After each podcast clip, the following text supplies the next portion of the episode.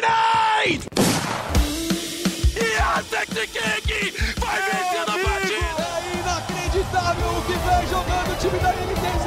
Fallen, stop blowing my mind! The man from Brazil, Brasil! Colterra, the man, the myth, the beast! Five seconds to go. Salve rapaziada, está começando mais uma edição do Early Game, o seu podcast semanal de esportes do GE. Eu sou o Breno Deolindo, hoje suprindo a ausência de Rock Marks, que está aproveitando sua folga depois de um longo, uma longa semana cobrindo o RMR das Américas. Aí o menino estava acordando às 6 da manhã todo dia para trabalhar. Hoje sou eu que acordei às 6 da manhã e também sou eu que vou apresentar o podcast dessa semana. Ao meu lado, virtualmente dessa vez, está uma presença já que vocês já estão acostumados aqui. Meu querido PH Nascimento, tudo bem? Opa, bom estar de volta aí depois de um tempinho. Peguei umas férias e passei um tempo longe, depois umas semanas que a, a vida me deixou longe, mas agora estamos de volta aí ao podcast para falar de muitas coisas, hein? Estejam preparados. Essa é uma semana bem movimentada, principalmente para quem é fã de RMR, a gente, fã de FPS, né? A gente já antecipou esse assunto na semana passada, no, no programa que eu gravei junto com o Rock, e agora a gente vai trazer isso de novo, porque é o que aconteceu de principal essa semana. Então vamos começar já com o, o CSGO, em homenagem ao nosso apresentador ausente. O RMR das Américas está chegando em sua reta final aí, e acho que como principal resultado a gente tem a Fúria confirmando o favoritismo, né?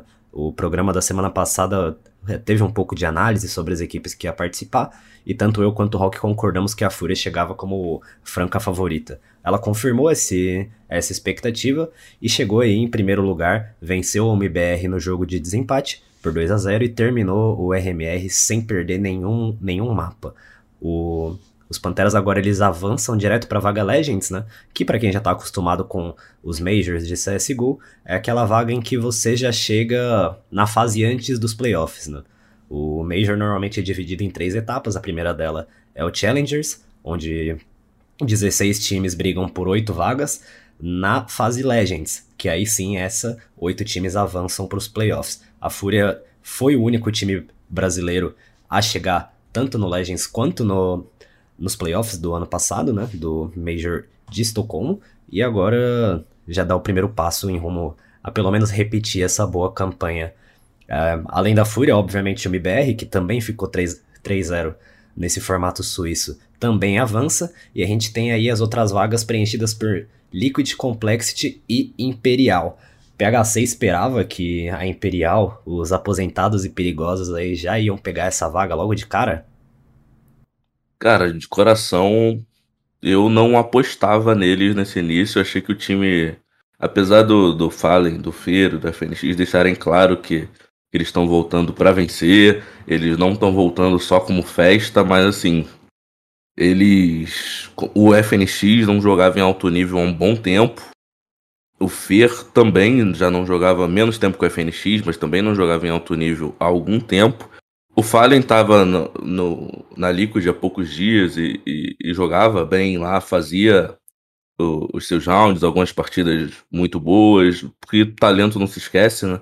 Mas, mas eu achei que esse time não chegaria tão preparado quanto os outros. E, e até ficou né, um, um, um degrau abaixo de, ou até dois de, de MBR e Fúria ali mesmo perdendo uma só partida, eu acho que eles estão um, um, pouco abaixo desse, desses dois times que já já estão bem construídos. Inclusive, a derrota da, da Imperial foi diante do, do MBR, né? Um duelo ali de, de gerações. Mas. Mas eu, eu gostei do, do desempenho, cara. Foi o, o, o nosso last dance do, do CSGO. Foi desempenhou bem e, e, me surpreendi muito com, com o FNX. Muito, muito, muito mesmo. Não, não esperava esse retorno triunfal da, da Fênix. Cara, o FNX, ele ainda prova tudo aquilo que falam, Fer, Code, sempre falam dele, né? Que quando ele tá motivado, ele realmente é um cara muito talentoso pro CSGO, ele realmente nasceu para fazer isso. E ele focado é uma pessoa difícil, assim, de você conseguir segurar dentro do servidor. Vamos ver se esse foco vai se manter até o Major. A gente tem aí um mêsinho praticamente até o começo do, do Mundial de CS. Mas a Imperial, obviamente, não chega entre as favoritas. Mas o cara é invicto em Major, então tem que respeitar, um, respeitar pelo menos um pouquinho, né? Uh, dá para destacar também aí a 00 Nation como uma das decepções. É um time que a gente elencou aí no começo do ano, lá para janeiro, fevereiro, como time brasileiro que podia crescer bem ao longo da temporada e fazer frente para uma Fúria, para fazer frente a outros grandes times do, do cenário, mas acabou decepcionando, foi eliminada aí, se não me engano, ficando 1-3 no RMR. Uh, de resto, acho que não tem muita novidade, né? Liquid Complexity a gente já tinha colocado como favoritas aí avançar, Complexity sem todo aquele favoritismo, mas também sem tanto sofrimento. Ainda é um time muito sólido, um time que tem peças que misturam bem ali a experiência com a, a jovialidade do CS. Para fechar esse assunto da RMR, é, enquanto a gente grava aqui, tá rolando é, Evil Genesis contra Pari Astronauts, o último jogo dessa fase suíça, que vai definir o, também o último time a ficar com a campanha de 3-2, né? Conforme eu e o Rock falamos no programa passado, o formato de buttholes, ele poderia deixar dois times de fora mesmo obtendo essas três vitórias, por conta do, do funcionamento das seeds e do, e do critério de desempate que a PGL tinha adotado. Ao invés de deixar essas, essas diferenças serem resolvidas por um algoritmo, a PGL optou por colocar duas MD3 a mais. Então a gente vai ter PEN 9Z e o vencedor de EG contra Pari Astronauts disputando uma espécie de repescagem aí. A gente vai ter a 9Z enfrentando o vencedor desse, desse duelo norte-americano e a PEN vai, vai enfrentar quem vencer esse, esse outro confronto. Então a PEN pega a 9Z, ou EG ou Pari Astronauts já valendo uma vaga no Major aí, a vaga contender, a última destinada às Américas. Agora, pulando para o próximo assunto, PH1, que eu sei que você tá um pouquinho mais é, inteirado, vamos para Valorant Masters Reykjavik aí, a edição de 2022 do campeonato, que teve a NiP começando muito bem, batendo a Fnatic de maneira até improvável, mas aí... Aí aconteceu, né? Aí aconteceram acontecimentos. Aí desandou. Aí desandou. O que, que você leva dessa performance da NiP, que foi eliminada, eliminada aí para Zeta Division, um time japonês, na noite de ontem, da, da quarta-feira? Cara, o começo da NiP foi, assim, extraordinário contra a Fnatic. Tá bom que tava com, com dois completes, né? Com, tem dois jogadores titulares e com dois jogadores que não são da, da lineup principal. Mas foi uma vitória que, que até assustou alguns streamers e analistas gringos. Assim, a NiP colocou o, o pé na porta direto no, no primeiro jogo do, do Masters desse ano.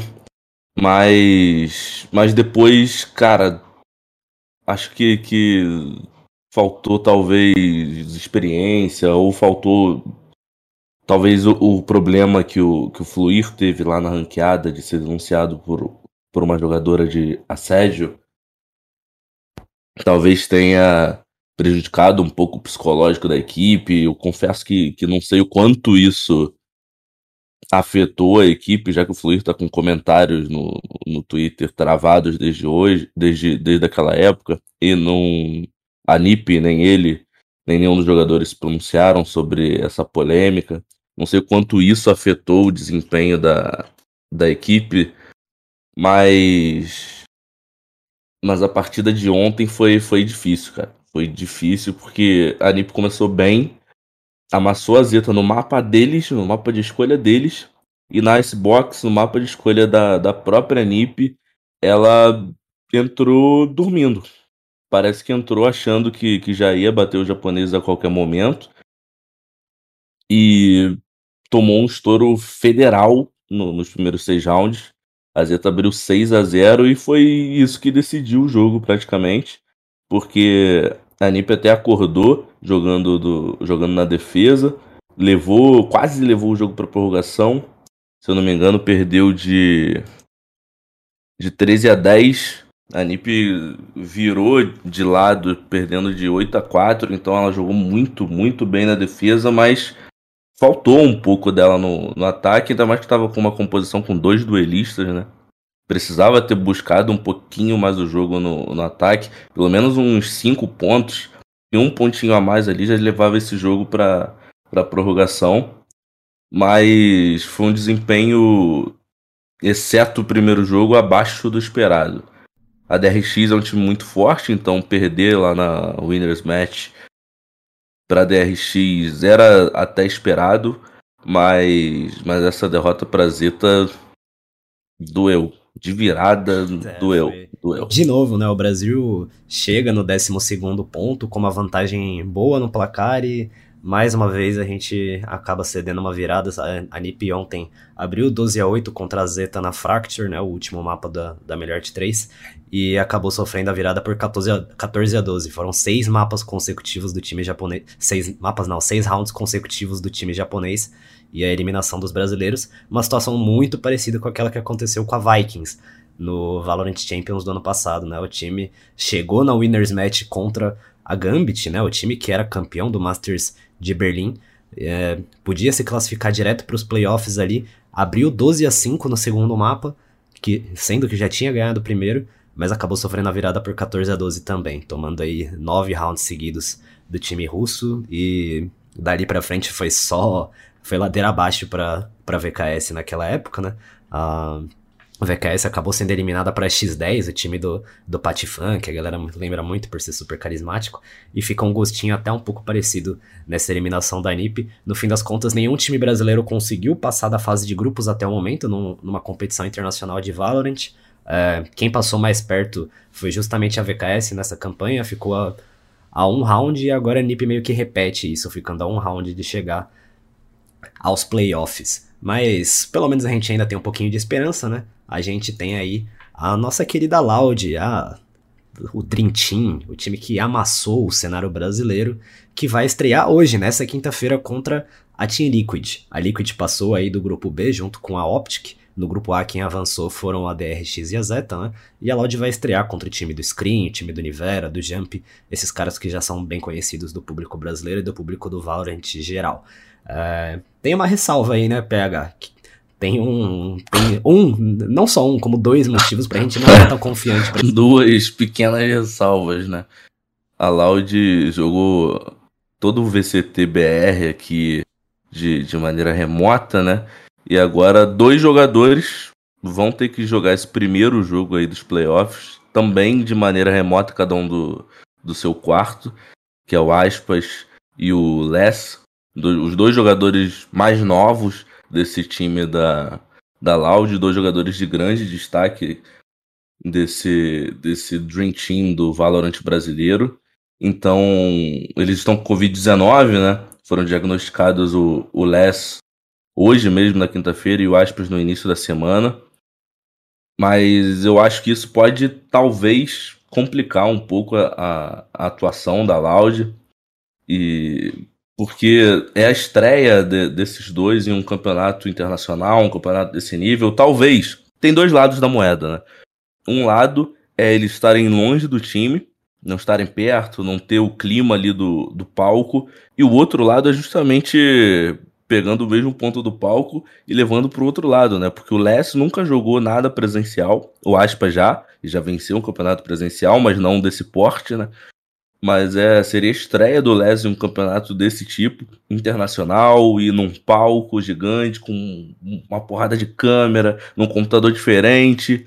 E, e talvez a pressão fosse demais ali para um garoto de 16 anos, né? Então, cara, é esperar para ver. Você aí que tá ouvindo, com certeza já sabe o, o resultado. Nosso podcast sai por volta das 8 horas nessa quinta-feira. Então, a minha aposta é que a Loud talvez sofra um pouco contra a Team Liquid e é provável que caia para repescagem. Mas na repescagem eu acho que o time consegue se, se acertar, pegar um adversário em tese um pouco mais fraco e aí vai pegando a casca para tentar avançar nessa, nesse Valorant Masters para a gente ter, ter orgulho de uma equipe brasileira no, no Valorant, né? Tá faltando isso um pouco, o orgulho brasileiro que, que em 2020 estava lá no alto com a Game Landers voando e querendo um campeonato internacional a qualquer custo para ver o MW dando tiro na cara de gringo, foi sendo ferido aos poucos e a gente inclusive perdeu uma das vagas né, para essa temporada direta para os campeonatos internacionais. Então acho que, que a Loud precisa ter um, um bom desempenho para o Brasil ter, ter um pouquinho de orgulho do, do nosso desempenho internacional, né? É, lá na época que o, o time da Loud estava para ser anunciado, né, alguns jornalistas tiveram a oportunidade de conversar com os jogadores antes do anúncio formalmente, né? Todo mundo já sabia qual que ia ser o quinteto aí da Loud, mas alguns jornalistas puderam visitar ali o centro de treinamento e ter um tempo para entrevistar os jogadores. E eu lembro que uma das primeiras perguntas que eu fiz pro Saci, o óbvio líder desse time, foi se era um time que era montado para vencer internacionalmente. E ele ficou um, um, pouco um pouco reticente, ele deu uma desviada assim, ele ficou meio ah, o mais importante por enquanto é vencer aqui, provar que a gente consegue vencer aqui no Brasil e depois a gente pensa internacionalmente. E eu agora nesses, nesses últimos dias eu senti a Loud meio que voltando a esse discurso, né? Porque com o Master se aproximando, a Loud tendo acabado o VCT perdendo só um mapa, para Liberty. Então a hype que se cria é, é, impossível de ser contida. E aí eu queria ler um, um, uma sequência de tweets do Sad Hack aqui, que digamos que se o Saci é o líder do time, ele é o braço direito do Saci, é, falando exatamente sobre isso, pra galera dar uma, uma contida na hype aqui. Vou, vou ler rapidinho essa sequência dele. Ele fala que nesses dias de treino ele ficou um pouco longe das redes, porém hoje decidi dar uma olhada e falar com o nosso psi, nosso, nosso psicólogo, né, a respeito. Acho realmente que tá tendo um hype gigante sobre a gente. Sei que tá todo mundo querendo ver a gente jogar. Que tá todo mundo lendo os comentários dos comentaristas ou de gente da cena estrangeira, que falam que o nosso time é um dos melhores e tal. Mas deixa eu falar para vocês que ninguém sabe como nossos treinos estão indo. Ninguém sabe das dificuldades que a gente passa e botam essas expectativas na gente sem ter noção nenhuma. Nosso objetivo como time é pegar essa experiência internacional e nos preparar o melhor possível para o Champions. Obviamente vamos dar nosso melhor nosso, nosso nosso todo nesse Master, mas sabemos do, sabemos do nosso potencial e do que a gente pode fazer no curto prazo. Falo isso para que tenham mais consciência sobre a nossa situação. Graças a Deus, nosso time está trabalhando nosso mental desde o primeiro dia e estamos blindados do que o povo fala. Com tudo, com tudo isso, quero que comecem os jogos logo e dar bala na cara. É... é um discurso bem similar com aquele do começo do ano e que eu acho que tira até um pouco do peso da Loud das costas, porque Uh, a gente via isso até nos jogos da NiP. Quando a NiP ganhou da Fnatic, era, meu Deus, o Kawanzinho é um deus, o Xande, nossa senhora, inabalável. BZN, BNJ, uh, pô, os caras são demais. Mas quando a NiP perdeu ali da DRX no dia seguinte e depois foi perdeu pra Zeta, aí a toxicidade já já volta com a todo vapor. Né? Aí é todo mundo lixo, é. É, é aquela maravilha de sempre. E a Nick uhum. teve uma campanha muito cansativa nesse, nesse Masters. É uma coisa que o Xande ressaltou no Twitter, uh, que já tinha, já vinha sendo falado até de certa, certa maneira, mas a NiP foi o último time a chegar na Islândia, porque também foi o último time a se classificar. A NiP, por ter jogado o Last Chance Qualifier, né, ter vencido a Leviathan por 3 a 0 Uh, foi o último time a garantir essa vaga aí no Masters e também, consequentemente, chegou mais tarde na Islândia, teve menos tempo para se preparar e acabou tendo um intervalo quase nulo entre seus jogos. Foram aí três partidas disputadas uma atrás da outra, e se a NiP passasse, eles iam ter que jogar o quarto dia seguido hoje contra a G2.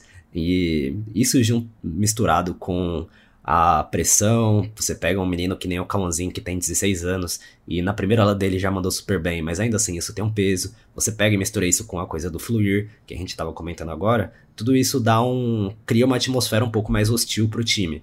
Uh, até o momento a Loud não tem essa atmosfera hostil, né? E acho que o Sadak tentou um pouco se blindar disso com essa sequência, né? Tentando dar uma acalmada nos nervos e falar, ó, não tô prometendo nada aqui, pode ser que a gente chegue e tome um pau, mas se a gente chegar e dar um pau nos caras, eu não disse que não ia dar também, né? Exatamente, tá. Mas eu acho que era necessário esse, essa ressalva do, do Sad Hack, do argentino, do Manito. Grande jogador, inclusive.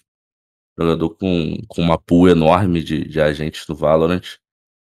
Mas acho que, que esse papel de, de de porta-voz aí, de capitão do time. Foi, foi muito importante dele, dele fazer, dele trazer isso, trazer a verdade para os fãs da Loud, porque é, é uma torcida gigantesca, né? A Loud, apesar de, de ser uma org muito nova, tem uma fanbase de, de milhões e, e, muitos fãs da, da Loud que estão começando a acompanhar o Valorant agora, de repente vieram de outros jogos. Do, da equipe de LoL, da, do Free Fire principalmente, do emulador. E, e precisam entender um pouco que, que esse cenário é novo ainda, do Valorant.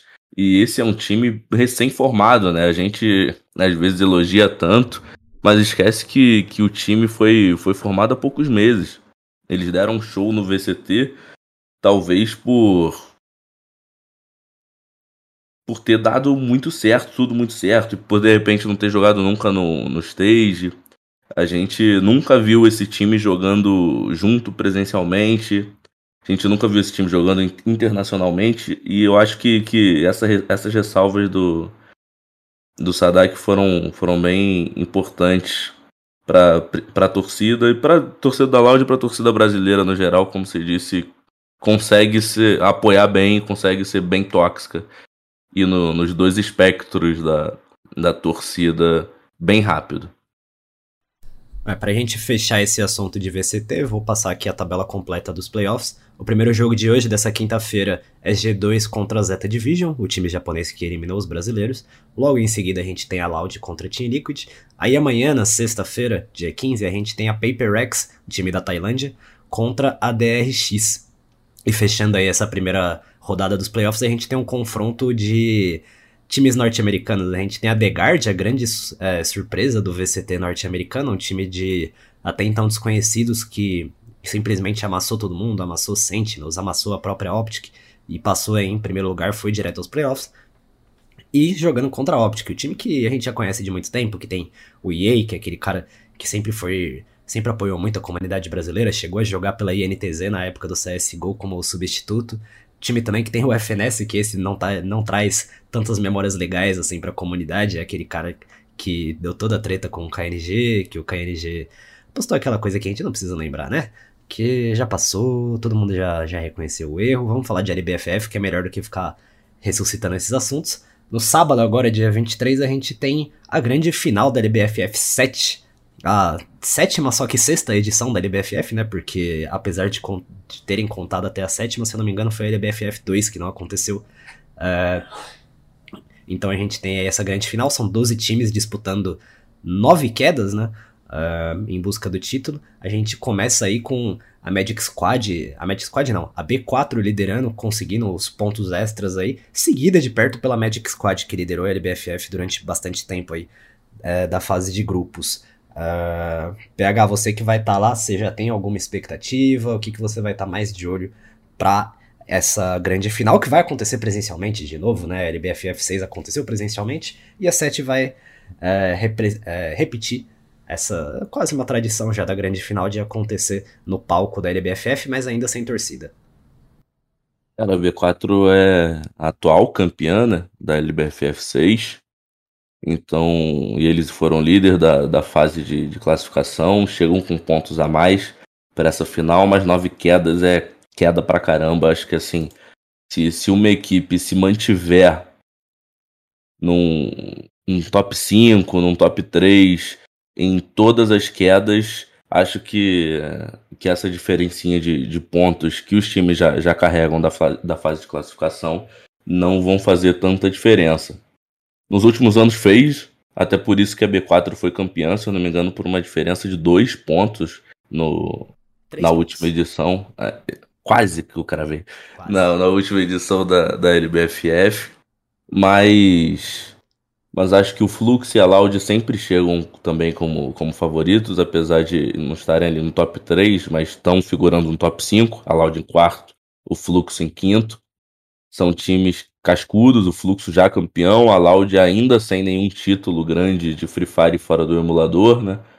Então, acho que é, a, a torcida espera um desempenho melhor da, da Loud. E se eu pudesse apostar em quatro times, seria B4, Loud, Fluxo e Vasco. Por incrível que pareça, apesar do Vasco estar em nono, o Vasco teve um início de campeonato absurdo, assustador, assim. Liderou a LBFF na, nas primeiras semanas. E acho que se tiver aquele mesmo desempenho em oito dessas nove quedas, ou em sete dessas nove quedas, vai ser difícil de parar esse time do Vasco, que está estreando na, na primeira divisão agora. Veio da segunda, conquistou sua vaga, juntou com a Black Dragons, e agora o BD Vasco, que é o Vasco da Gama jogando aí Free Fire, para mim é um dos favoritos a esse título da LBFF, junto com o B4 Loud Fluxo. A gente tem grandes nomes aí, uh, como o PH muito bem citou, no ano passado foi muito no detalhe que a LBFF 6 foi, de foi definida, a B4 por ter liderado a fase de grupos tinha 12 pontos ali na garantidos já, enquanto a VK ela terminou a fase de grupos, deixa eu só conferir aqui rapidinho. A VK terminou a fase de grupos em nono naquela ocasião. A Vivocade, que vinha já defendendo seu título, tinha apenas dois pontos de gordura aí nesse, antes das, das quedas finais começarem, né? Se a VK tivesse começado, por exemplo, no quinto lugar, com seis pontos, que foi o caso da tropa, aí o título já teria ficado com eles. Então, apesar de parecer pouca coisa, talvez esses pontos sejam o, o grande definidor.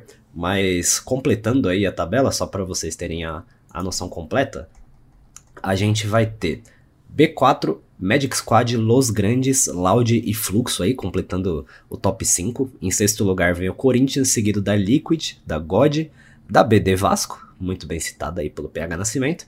E depois, em uma dobradinha de clubes de esporte convencional, tem o Cruzeiro, a Metagaming e ali na beirinha mas ainda assim, mais de 100 pontos, quase 100 pontos acima do 13º colocado, a Vivo Cage. São esses 12 times que vão disputar, e vale lembrar que o campeão avança direto para a grande final da, da Free Fire World Series sentosa, né? O Mundial de Free Fire volta a acontecer depois de um hiato aí, que aconteceu por conta da, da pandemia, a gente não teve a segunda Free Fire World Series do ano passado, e o segundo colocado, né, que também avança para o Mundial, mas vai para os play-ins. No ano passado, quando aconteceu, foram Fluxo, Fluxo e Loud, né? O Fluxo passou em primeiro lugar, foi direto para a final, e a Loud jogou os play-ins, mas no fim das contas o Brasil não conseguiu uma performance lá incrível e foi amassado pelos tailandeses da Phoenix Force. Uh, colocando um ponto de interrogação aí na cabeça de todo mundo que achava que o Brasil ia ser uh, hegemônico no Free Fire e tudo mais.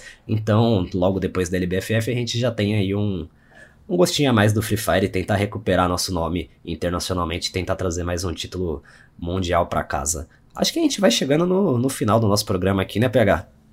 É isso. Estamos chegando aí na, na reta final. Teremos o nosso Last Hit. Ah, o Last Hit meio que. Ou, ou já faleceu? Acho que faleceu, mas se você quiser fazer um Last Hit, pode fazer, porque eu sempre fui um defensor dele. Oh, olha só, aí sim. Fica à vontade aí. Depois eu faço. Cara, eu queria destacar um jogo aqui que a gente não falou tanto, quer dizer, não falou nem um pouco, porque o cenário competitivo tá meio parado, mas é o FIFA. Há alguns dias a, a FIFA Teca, jogadora da Astralis brasileira, se tornou a primeira mulher a disputar uma competição oficial da, da EA ao se classificar para os qualifiers, para os qualificatórios sul-americanos porque ela tá entre os 120 melhores jogadores da, da divisão Elite do FIFA 22. Acho que vale sempre destacar. Ela é um fenômeno, assim. Foi a primeira mulher a chegar na divisão Elite desse FIFA 22 e agora é a primeira a disputar uma competição oficial. Então, queria desejar boa sorte para a Teca e para todas as outras aí acreditarem e seguirem a Teca na, na live, nas redes sociais, porque ela é uma inspiração. Essa história da Tech, eu lembro que fui eu que subi a nota falando disso e, nossa, como é difícil entender cenário competitivo de FIFA, cara. Eu passei mais tempo tentando, tipo, entender por que, que ela tinha se qualificado do que pra, pra escrever de FIFA. Aí não, não ajuda muito, não. Cara, foi difícil. Porque os classificados saem num, numa lista do, do Excel, Excel é literalmente bizarro. Excel. Mas deu tudo certo, acho que eu não cometi nenhuma atrocidade. Se eu cometi, paciência. Peço desculpas aí que eu não sou grande referência para falar de FIFA, mas já que o PH fez o last hit dele, eu queria lembrar que nesse final de semana também tem a grande final do CBLOL Academy aí acontecendo no mesmo dia da final da LBFF. A gente vai ter PEN e Flamengo, Flamengo chegando na sua terceira final consecutiva do CBLOL Academy, venceu os dois splits do ano passado e pode chegar aí ao tricampeonato consecutivo do campeonato de base do CBLOL. A PEN, por sua vez, chega em sua segunda final, né? Foi o time que enfrentou o Flamengo na final do segundo split do, de 2021 e chega na final simultaneamente com o time principal, né? Acho que é até a primeira vez que isso acontece. A, a PEN também tá na final do CBLOL é, principal, né? Do CBLOL que a gente conhece. Vai enfrentar a, a Red Canids, que vai defender o título aí no dia 23. No próximo sábado. Não esse sábado agora, o outro. Então, com, essa, com esse show de informações aí de Breno Deorin e Pega Nascimento, a gente vai encerrando essa centésima terceira edição do Early Game. Já tem edição demais esse podcast e vai ter muito mais se depender de mim. Um abraço e até semana que vem.